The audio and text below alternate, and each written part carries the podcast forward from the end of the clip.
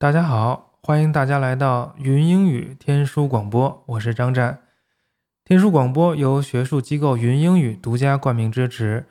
云英语 VB 词汇建造师将历史比较语言学、原始印欧语和印欧语知识、语言学、词典编纂学、爱加一认知理论系统引入英语和其他二语教学，以构建非母语者二语体系摄入、处理和母语化输出体系。云英语 VB 词汇建造师全面整合历史演变与共识应用，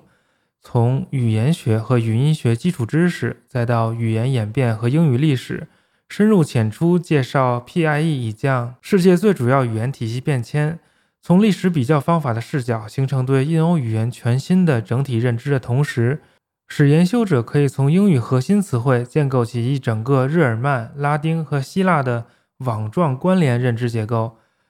构建两万学术阅读词汇体系，全面深入提升学术语言能力。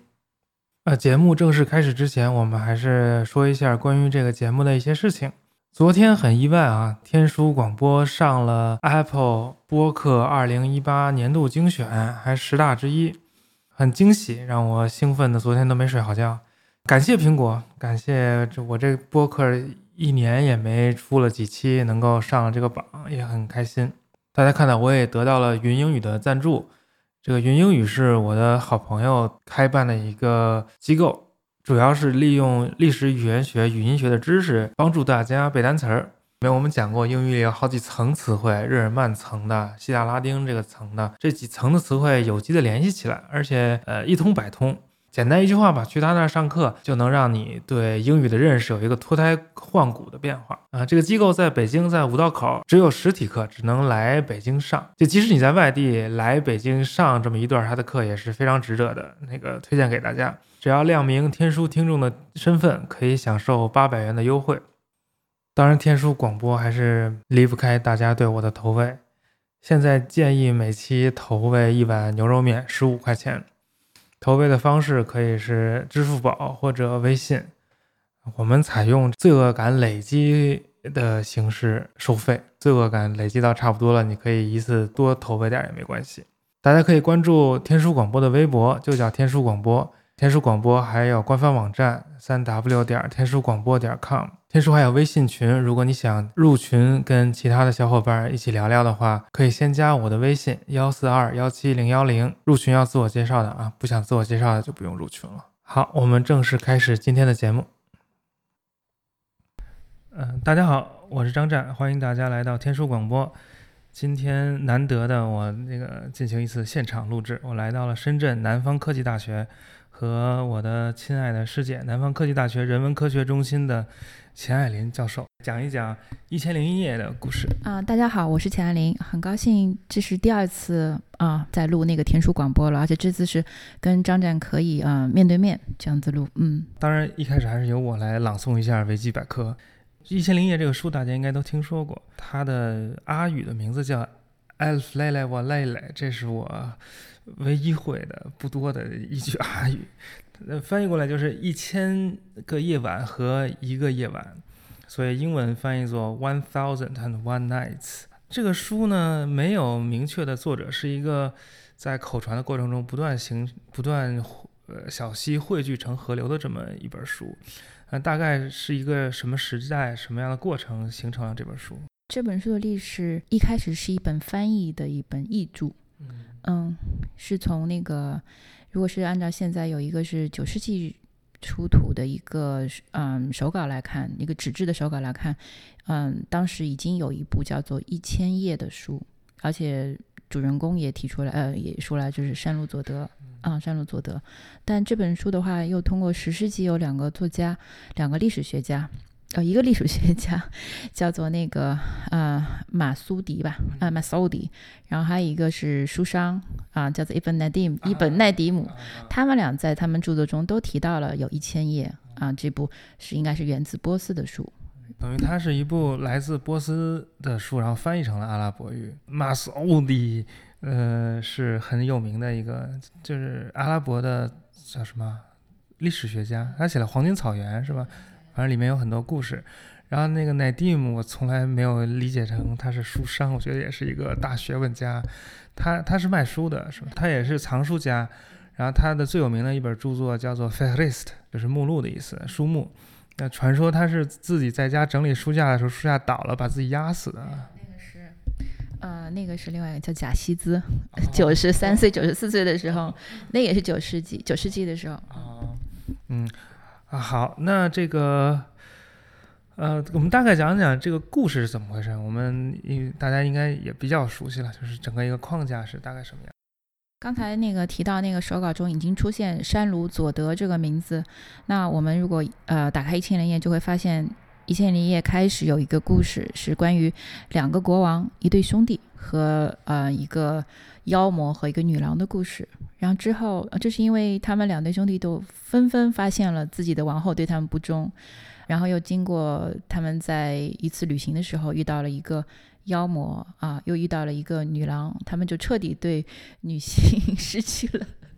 失去了信任，然后觉得女性都是非常不忠诚，所以嗯，后来山鲁亚尔国王他回到京城之后呢，每天都要娶一个处女，然后第二天早上把她杀杀死。后来结果啊，没有女孩子就愿意嫁给他，然后这时候他的大臣的女儿叫山鲁佐德，他就愿意啊挺身而出啊，他就说我愿意嫁给国王。结果他就开始给国王讲了故事。天快亮的时候呢，他那故事总是中断了，就是断在那个最有意思的时候，然后国王就也不能去杀他啊，这样子据说就是讲了一千零一夜。最后结尾的时候呢，他给我讲完了啊，一千零一夜大概三年的时间，这时候他。结束了，然后他呃领出了三个儿子，就是他那个，对他不仅就是这个三年给国王讲了一千零一夜个故事，呃一千零一夜故事，而且呢他还给国王生了三个儿子啊，这个，然后就是国王就啊彻底的彻底觉得就是自己的反省了，以以前所作所为是不好的。这个沙赫耀就这个国王说是中国和印度的国王，但是。好像那意思就应该是萨珊王朝的国王，他具体也没有一个具就是很实在的历史背景了，因为里面经常提到那个呃萨珊王朝以后的，比如说阿拉伯的那个君主哈伦赖士德和他的大臣呀，当时九世纪十世纪的那个呃作家呀什么的，呃，这个故事就是这个。一千零一夜的这种故事，它是一个框架结构，这个是不是故事里面套故事，等于是有一个故事的框，然后里面装了很多故事。我们在以前学那个印度文学的时候，也没有学印度文学，就是学梵文，就很痛苦的学梵文的时候，其实学过这种，就是故事里面套故事，就是最著名就是五卷书嘛，五卷书就是那个大森林里面的故事。啊，就一堆动物，然后互相讲故事，然后就故事里面的主人公又给你讲一个故事，反正就套来套去。那印度的故事是怎么到了阿拉伯世界的？嗯，前一阵子看了那个穆慧渊老师在二零一五年写过的一篇论文，他谈论的是《一千零一》中的主线故事啊啊，他就是嗯讨论了那个呃印度的一些，特别是有他大概是有十八个故事吧。那明显就是在一千年中有这样十八故事是来自于印度的，就像我们以前在研究，就是啊五卷书以及它的阿拉伯译文叫做那个卡利莱和迪姆乃，卡利莱和迪姆乃的那个，嗯，就是研究那个时候，就是说，嗯，是有一个先会有一个中古波斯语的巴列维文的那个文本，它是把那个印度故事呢翻译成了巴列维文了，然后呢又是在嗯大概是。八世纪，呃，八世纪初的时候，八世纪初或者八世纪中的那个时候，就是被那个一个叫呃伊本穆穆加法伊本穆加法，然后他又从巴列维文啊，他是一个应该是原来是个先教徒，他从巴列维文又翻译成了阿拉伯语，而且又成为了一个阿拉伯散文的经典。所以我相信，虽然我们不知道一开始那个这个一千零一夜或者这个天方夜谭或者一千夜它的。样子是什么样子的，但是想必是跟五卷书到阿拉伯文的那个途径应该是差不多的。它是有一个可能印度故事慢慢的先被波斯人、伊伊朗人所接受，然后伊朗人呢就把它很喜欢，把它翻译成了那个中国波斯语是吧？然后再慢慢的又流到了阿拉伯文学中。然后阿拉伯文学呢，它也不停着。它虽然是个译本，它加了好多好多自己的东西，嗯，所以我们就说，一般来说，我们可以把一千零一夜的故事呢分成三个层次。第一个层次就是这个，嗯，最早的啊，就是印度、伊朗故事。嗯第二层次呢，是以那个大概是从公元十世纪到十二世纪这一段，是以巴格达为中心，叫巴格达故事层。大家就看到很多就是关于啊哈里哈里发那个哈伦拉希德、哈伦赖施德，嗯，就讲这些哈里发那些故事，甚至有一些我们耶王朝的一些那个阿卜杜麦利故事的话，它是属于这个故事层。然后第三个故事层呢，就是比较明显的，就他讲那些什么。呃，幻术啊，什么那个什么戒指啊，什么那个特别多，那个就是埃及故事层，十一世纪到十四世纪。那一般来说，我们认为有个故事叫做啊，鞋匠马鲁夫啊，马鲁夫呃呃 m i s c a 这个故事呢是最后的一个，不能说时代最晚，就是说他有一个本，法国人加兰他把那个一些连页翻译成法语，他手里的那个本最后一个故事应该是这个鞋匠马鲁夫。好，我们来回头说一下，就是印度文化传入阿拉伯世界这个事儿。其实，在哈伦赖士德时代，他有一个很著名的大臣，叫做扎法巴尔马基。嗯，这个扎法巴尔马基也在《一千零一夜》当中经常出现，但他是一个历史人物了。他们家族都一直在这个阿巴斯的王朝当中当高官，但是后来失势了。但他们这个家族是来自对来自阿富汗北部的巴尔赫，今天的马扎里沙里夫，而且。传言他们家以前是信佛教的，所以这个很多印度的因素，呃，书也好，故事也好，科学天文也好，呃，传入到阿拉伯世界，而且被很积极的翻译成阿拉伯语，其实跟这个巴德马基的家族是可能脱不开关系。那其实这就涉及到当时的一个历历史条件、历史背景，还有百年翻译运动什么的。这个我们是不是也再稍微稍微的介绍一下，什么是百年翻译运动？百年翻译运动一般就是，其实它的历史还是蛮早的。我们一般是指是发生在啊阿巴斯王朝，尤其是一个就是那个哈伦赖士德的儿子叫做艾尔蒙麦蒙麦蒙时代。对，这个马蒙马蒙啊，麦蒙时代，他创立了一个翻译机构，叫做智慧馆 Beit Hikma。他在那个智慧馆里呢，就是他就叫了很多人给他啊，把更多的是翻译一些希腊啊希腊的一些著作。一些医学的，有一些天文学的，特别是自然科学方面的。嗯，文学呢，我认为是有的，但是呢，就是不明显，不知道就是阿拉伯人他到底呃对荷马史诗知道多少。但实际上，你说他们就是生活在这一个地区啊，你不能就是说阿拉伯人就对那些文学就一无所知嘛，对吧？对，然后这个百年翻译运动一般就是指大概是从，如果是百年的话，它高峰期的话，应该是指这个九世纪的八幺几年嘛。嗯，八九几年，因为是啊满梦上台，然后再到那个十世纪初这个一百年，而实际上它这个翻译运动呢，应该是从那个五麦叶王朝就开始了。他们就翻译了大量的，主要是呃对希腊语的东西，但一开始是借助叙利亚语的中介，借助于他们境内的基督徒，一开始借助叙利亚语中介，后来就直接从希腊语翻译，翻译大量的亚里士多德的著作。据说是因为亚里士多德相当于本科教材，柏拉图相当于研究生教材。这柏拉图有点有点难，可能那故事不难，但可能里头的道理比较难，还是怎么样？具体我也搞不清楚。但他们也翻译了一些呃呃梵文的，就是印度来的东西和波斯的东西。但是就那个巴尔马基呃家族的后代，就这个大臣他的儿子很快就逝世了。后来所以那个印度的度印度的部分很快就也就停掉了。呃，我们回过头来说这个这个哈伦赖士德，他是他的时代是什么样子？因为哈伦赖士德好像是，嗯，一千零零一夜里面经常出现的一个角色嘛，嗯，七百八十多年，他应该是在相当于阿拉巴斯王朝全盛时代的哈里发。他是一个应该怎么说？应该是黄金时代的一个，就相当于我们就是唐宗宋祖嘛，嗯，就是好像是一个阿拉伯帝国非常兴盛的一个时代，因为他那个时候不仅是你想他，嗯，奠定了一个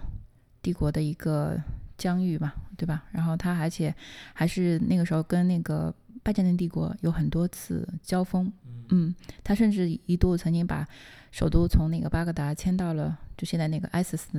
曾经 ISIS 的那个地方叫拉卡和拉卡那个地方，但便于去跟那个拜占庭帝国打嘛。他那个之后，嗯，他应该他一个儿子嘛 m a t a s i m 然后那个时候的诗人叫做 Abu Tamam Abu Tamam，然后也有一首诗称赞那个 m a t a s i m 就攻占了那个 Amorim 有一个地方，但是也就说明慢慢的、慢慢的，他们就是跟拜占庭之间的交锋也是可能。也没有那么占优势了。一千零一年，汉伦赖士德就比如啊，因为我这学期正好开了一一门，在南科大开了一门通识通选课，叫啊走进一千零一夜，不是走进去的走进，是靠近的近啊，因为我们不可能走进一千零一夜，不然就成穿越了，是吧？嗯，有一个故事是蛮有名的，叫做脚夫和三个女郎的故事，脚夫和三个巴格达女郎的故事。那那里边哈尔赖士德他的一个形象就是一个听故事的哈里发。爱听故事哈里发，而且他利用自己哈里发的这个微信，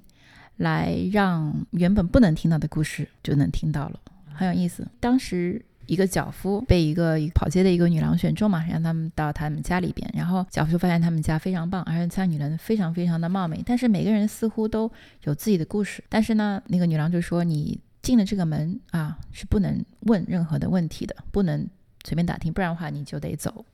就是后来又来了三个流浪王子，然后每个人都是左眼是瞎的，然后留着那个胡子被哦剃了光了头，然后胡子是留了一半还是什么？啊，他们好像也是有很多故事，嗯，然后这时候呢，哈伦赖士德和他的那个那个 wazir 是吧？他的那个 Jafar Bamaki 也来了，宰相，宰相，嗯，宰相也来了。他们还有那个刀斧手啊，马苏鲁也来了三个人，他们就假装自己是啊要去啊泰伯列的那个商人，就是在那个西街角，他们就觉得很有意思啊，为什么这个这么奇怪？这时候那个女郎就命令那个三个流浪王子，他们讲了自己的故事，嗯，很有意思，每个人都讲了一番自己为什么会瞎了一只眼睛，然后又 变成了一个流浪僧的那个故事。但是当哈里发他们很想听那个女郎的故事，那肯定是不行的，因为在女郎家里嘛。结果第二天早上，哈里发就要那个女郎到了那个朝廷上，他命令其实只有两个女郎了，就把那个自己的故事给讲了出来。然后最后哈里发跟第三个女郎结了婚，没有故事的女郎结了婚，就是这样。在现实生活中，哈里发他也是要听故事吗？我们说这个爱听故事的哈里发这样子一种形象或这样一个概念，并不是空穴来风的。因为阿拉伯人有一个叫做啊，怎么说？他们有一类似于我们就是像一种史诗的一个传统，叫做叫阿拉伯人的日子。其实那个日子不是说是过日子的日子，是打仗的意思，就是 Yom 对，嗯，Yom Kippur 那种赎罪日战争，那那那那一种一种一种感觉是日子。嗯，所以有一些。呃，特别是在我们知道，原来阿拉伯人是生活在阿拉伯半岛的嘛，但他们对外扩张以后，一开始第一个五麦亚王朝是建立在大马士革啊，大马士革为都城。那他们远离了那个阿拉伯半岛，那么他们就是，但是他们还是很想知道以前的国王是怎么样，以前他们嗯统治有没有我们可以借鉴的地方，所以他们就会想要一些，特别是一些啊老头是吧，嗯，知道东西比较多的，给他们讲故事。就是这个阿拉伯人的日子，如果是做一种文学类型的话，那就有一部书，啊，有部书里边就是那个讲的是我们朝第一任哈里发，对，穆阿维叶，穆阿维叶，穆阿维叶，他就是叫了一个来自于阿拉伯南部的一个一个老头子，啊，给他讲了很多关于就是也门啊，嗯，也门那种那种就是那种那那些一些故事，蛮有意思的。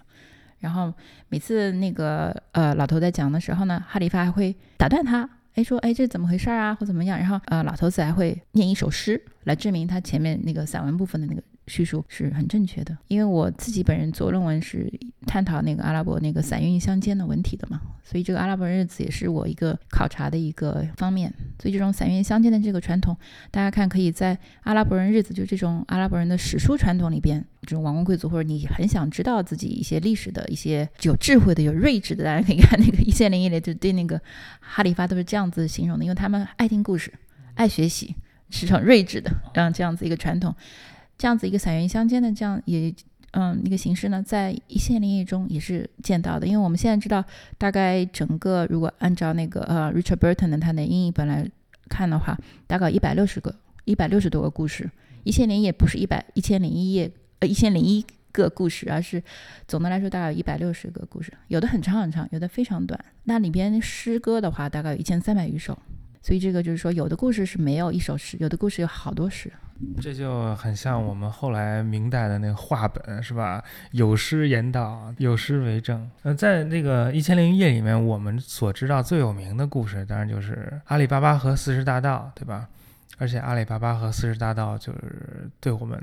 影响到了我们生活的方方面面，对吧？我们的马云爸爸就是 从这里得到灵感，给他公司命名为阿里巴巴。其实我们可能都意识不到，我们在今天的生活当中还有一千零一夜的影子。那呃，阿里巴巴和四十大盗有什么背后的故事？一千零一夜最早的一个欧洲语言的译本是啊，一个法国人叫做啊加朗啊安东加朗，然后他是在大概是一七零四年，一共翻了十几年吧，一七零四年到他应该一七一五年，可能一千一五年死的，但是他的那个最后那个几卷是在一七一七年出版的。嗯，他是一个。曾经，嗯，就是是那个啊，法王派驻到君士坦丁堡的一个外交官的一个一个秘书，啊，所以他对中东还是比较熟悉，而且据说他当时以熟练的掌握了阿拉伯语、波斯语和土耳其语 （Osman Turkish） 是吧？且他还把《古兰经》翻译成了法文。除了翻《古兰经》，他也翻这个通俗文学。那他得到了一部大概是十六世纪的一个手稿，但是他很快很快就把那些故事翻完了。记住这个手稿里边没有阿里巴巴的故事，所以那个时候呢，他正好也还挺苦闷的时候呢，他有一个呃一个好朋友说：“你到我家来吧。”因为这时候正好有一个叙利亚来的一个马龙派的一个说书人，叫嗯叫迪埃布，嗯马龙派基督徒，马龙派基督徒跟那个。教皇那边还是关系很很，法国又是天主教嘛，对吧？所以他们应该有嗯有很很多交往，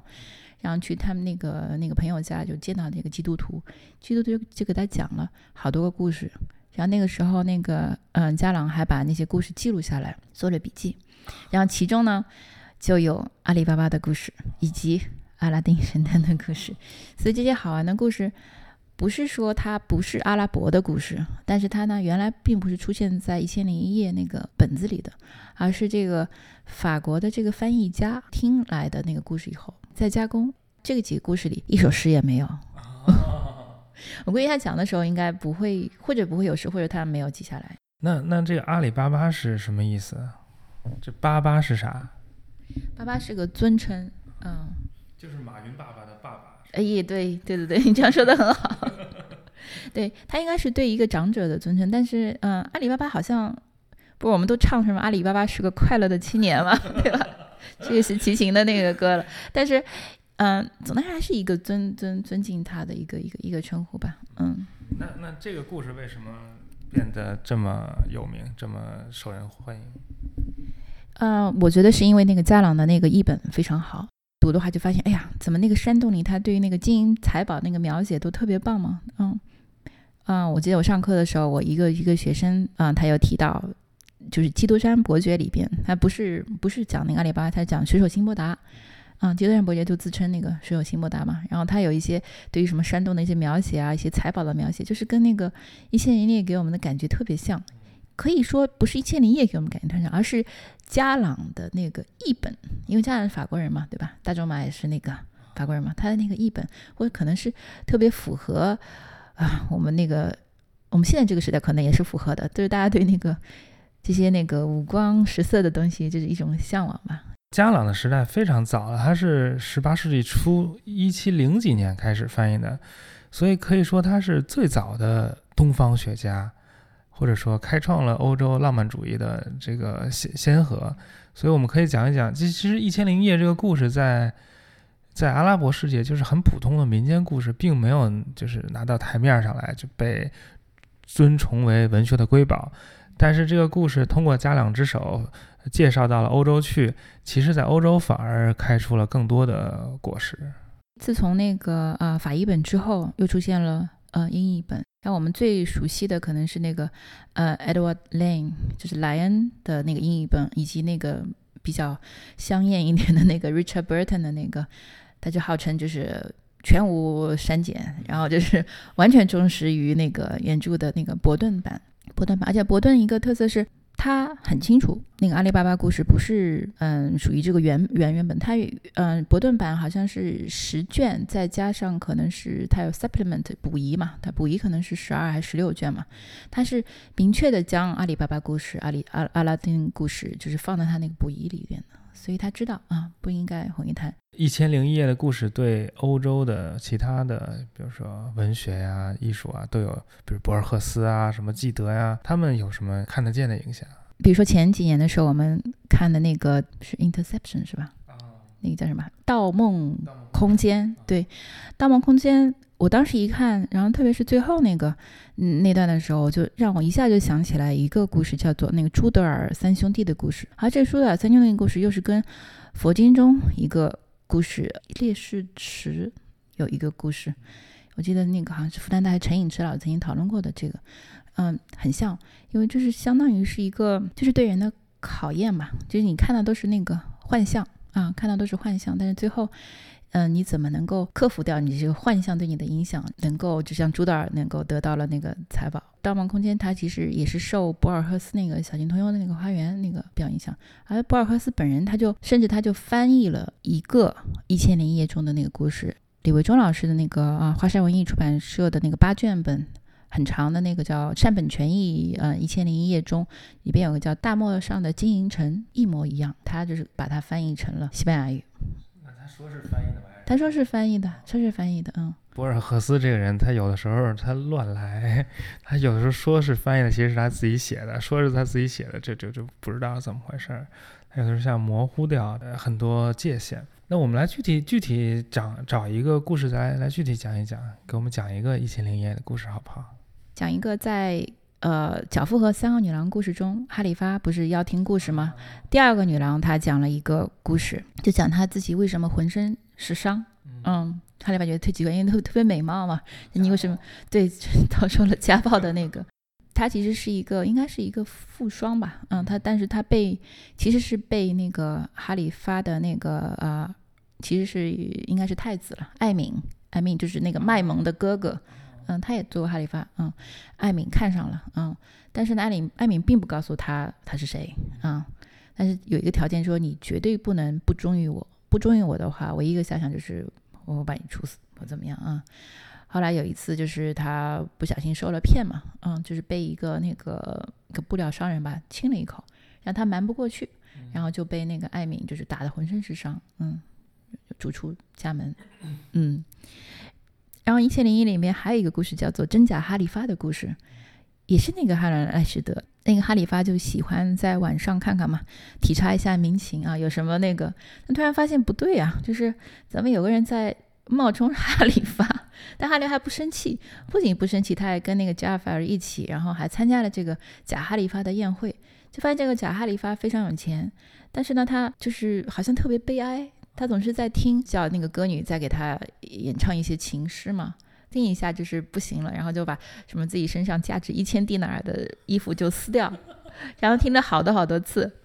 听了好多好多次。你看他那故事呢？是这样子的，他也是一个富商，他是个富商，他不是富商。嗯，他是被一个，其实是一，其实是被那个加菲的妹妹给看上了，嗯，多尼亚看上了。但那个妹妹呢，也是说，你绝对不能不忠于我，你不忠于我的话，我就我就把你怎么怎么地。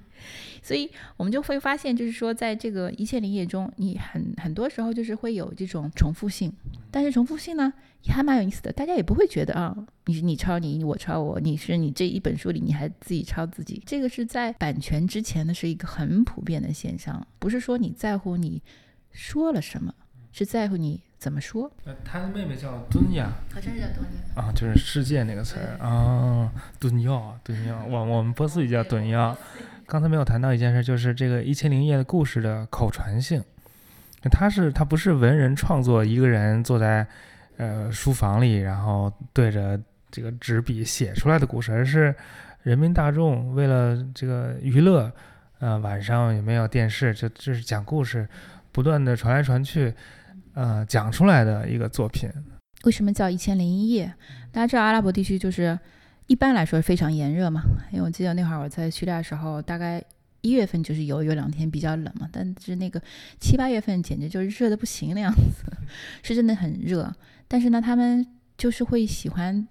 熬夜。他们是非常有有这个熬夜的传统，那些 也要跟那个大学生住一块儿，他们那个都特别厉害。他们考试之前，个个就是熬个通宵，然后又考特好，记忆力又好。所以夜晚对他们来说是，哎，他们又喜欢月亮嘛。你就看《一千零一夜》中，很多时候啊，你就会发现，你形容一个啊女的或者形容男的都是满月，嗯，就是跟那个。就是苏菲里面是吧？形容那个呃，Yusuf 也是，就说面如满月嘛，就是一个啊，就是那个雅各的小儿子是吗？对对对对，Jacob 那个是，所以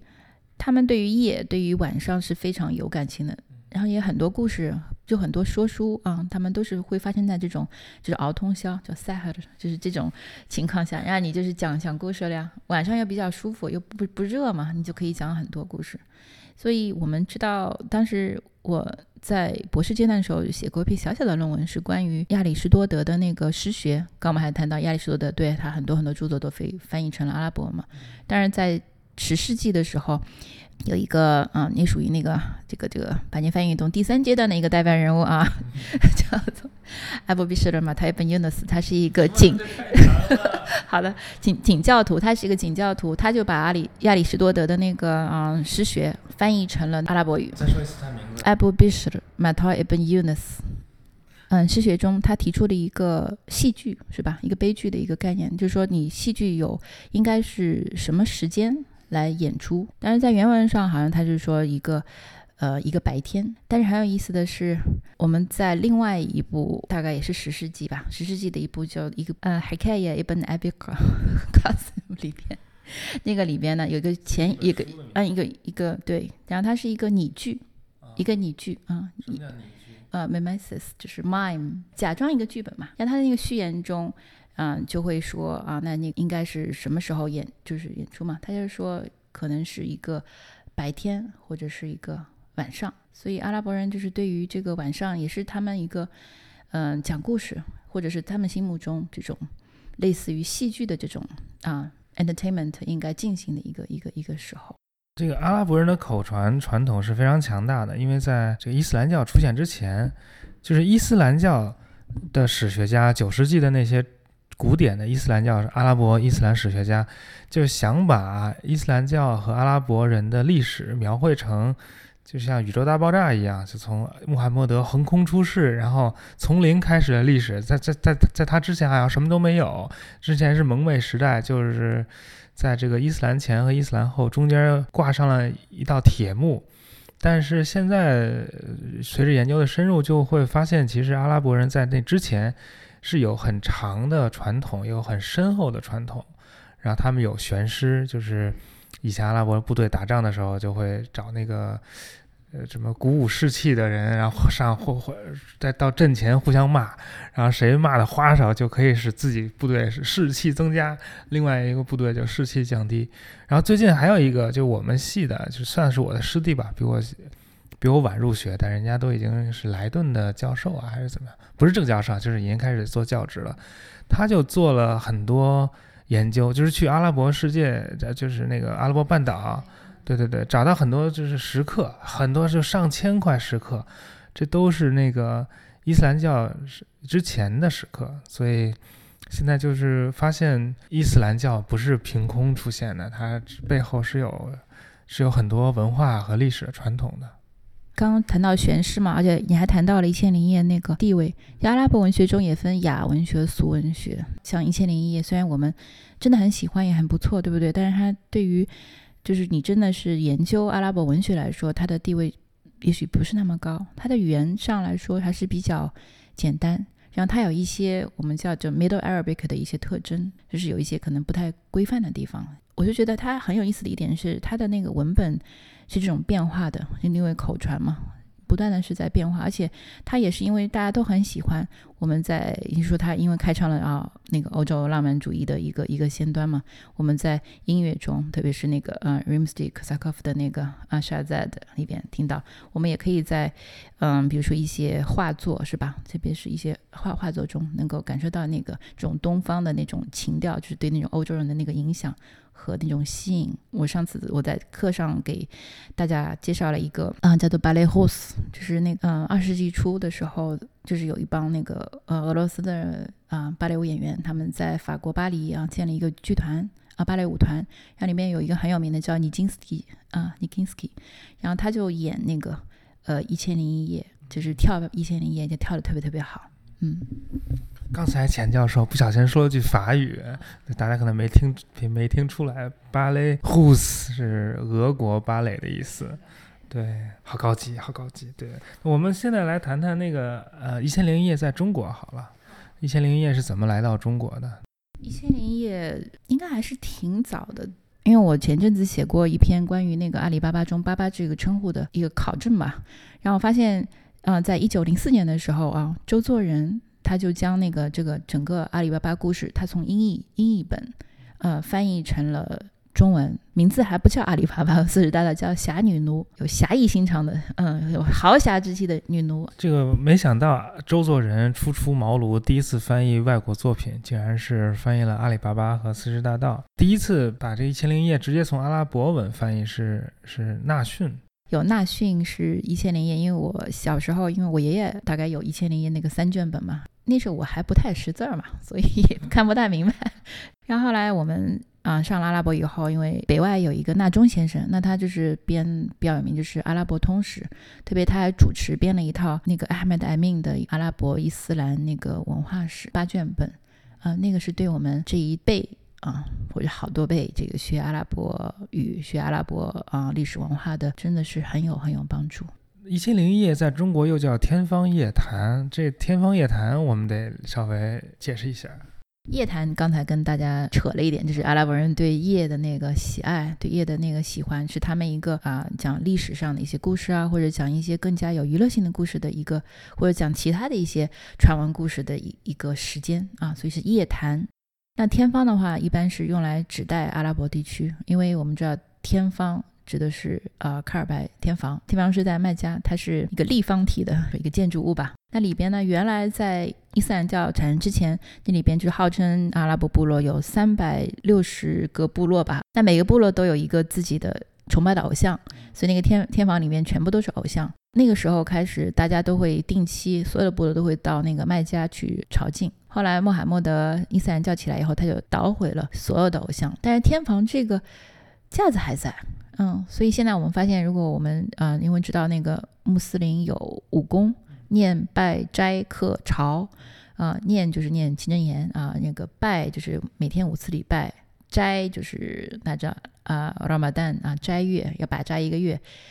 课就是天课，你得交一些那个就是呃宗教税，对，因为自呃那个救助穷人，啊朝就是朝觐，Haj 不是我们知道很多人叫哈芝嘛。如果他朝觐过以后，他就可以有这样一个非常的那个啊 honorific 的一个那个称呼，叫做哈芝。朝觐是全年都可以，还是说就只是在宰圣节的时候？对，只是在宰圣节之前，那个呃叫大朝，还有全年都可以是有小朝，可以，嗯，全年都可以。但是大家都觉得肯定是要去大朝那个嘛，去一次也不容易，对吧？朝觐要绕天房走七圈。我觉得应该还是有古代的那些礼仪因素在。我以前去那个兰州拉面馆 吃面，有的时候就会看到人家挂着那种毯子，还是照片，在卖家呃朝觐时候的照片，就是一堆人围着那个天房，然后转七圈嘛，理论上来说。但是据说人特别多，就很就好像坐很挤很挤的公共汽车一样，然后有时候都腿都离地了，你也不用动，反正就 腾云驾雾一样，就被人挤着，就是转那个圈儿。中国穆斯林就是古代的把那个克尔白翻译作天方，就是因为克尔白刚才从钱教授那里学到了这个原意，就是立方体的意思，就是一个方块儿。那天方呢，就是来自就是神圣的立方体嘛，所以就把呃克尔白称作天方，现在叫天房。但是其实“天方夜谭”已经成为了中文的成语了。我们在不知不觉当中，其实是有很多这个一千零一夜的影子在了。今天讲的差不多，我们就到推荐的环节了。今天我想向大家推荐的是一部影片啊啊，是那个《布达佩斯大饭店》。其实我着重推荐的是它的开头，嗯，它的开头可以相当于是呃《一千零一夜》这个框架故事结尾的一个一个倒叙版，很有意思。就是讲，因为我们在那个最后，刚刚我们一开始的时候提到框架故事嘛，像嗯山罗泽的啊是怎么就《一千零一夜》结束啦，他生了三个儿子。后来呢，那个这个睿智的舅舅成了睿智英明的这个国王，他就派史官啊，史官就把这个《一千零一夜》的故事都记录下来。后来呢，又过了一段时候，又这个呃书传到了一位另外一个非常英明睿智的国王。所以英明睿智的国王是用来啊用会听故事，而且会传播故事。然后这个国王更厉害，更让让叫人把那个印下来，传播到各地了。然后这一本后来就是传到了我们手上，所以这个就是我们现在能够看到的这个《一千零一夜》。但是那个布达佩斯大饭店，你就发现很有意思的是，一开始你就看到一个女孩子，她拿了一本书《布达佩斯大饭店》，她要去作者的那个雕像前面啊要献花。然后这时候又回到了大概是一九八几年，作者正在接受采访，作者又通过告诉你我是为什么知道这个故事呢？是因为我在一九好像是一九六几年的时候。我去了布达佩斯大饭店，然后我见到了 Zero，就是里边的一个服务生，就是那个服务生啊，他不是真正那个主角嘛。然后又把那个服务生，他要跟那个作者一块吃饭嘛，就德洛演的那年轻的作者一块吃饭的时候呢，他要把自己当时为什么就是在二战前夕这个这个故事给讲出来。所以很有意思，我就觉得是这个框架结构啊，这个讲故事这个传统是能够突破时间和空间的限制的。而且我们为什么那么多还是很喜欢这样子的一个叙述方式呢？啊，可能是珍珍藏在我们基因中的一些东西。可能因为那个安德森的这个强迫症吧，我也不知道。那我也跟风推荐一个电影好了，这是我在波士顿的伊朗电影节看的一个电影，叫《出租车》。这个电影就跟刚才钱教授推荐的框架结构就非常强迫症、非常有结构感的这个电影就完全相反。是，这是这个导演是伊朗很有名的一个大大导演了，但他被禁止拍电影，所以呢，他就改开出租车，在出租车上放一摄像头，然后就在街上开开着呢，就就跟乘客聊天，发生了各种事儿。反正他也没钱，也没什么布光，什么什么都没有。然后拍完之后。就把那个、那个、那个，就是行车记录仪了，相当于就把那个记录下来的东西拷到一个 USB 里，让他的小女儿还是小侄子，这这弄弄到国外去，然后就得大奖。对，但这个是其实是一个伪纪录片儿，就假装是纪录片儿，那里面其实都是都是有设计、有安排好，但它你们可以大家可以看一看，它是没有台词的，大家都是临场反应的，所以。我们看的刚，但一开始看的时候，真的不知道这个到底是真的是假的，就是反正挺有意思，就是它也是也是模糊了这个虚构，不不长，应该不是很长，它也是模糊了这个真实与虚构的界限，所以嗯有点意思。好，那今天节目就到这儿，谢谢大家，再见，再见。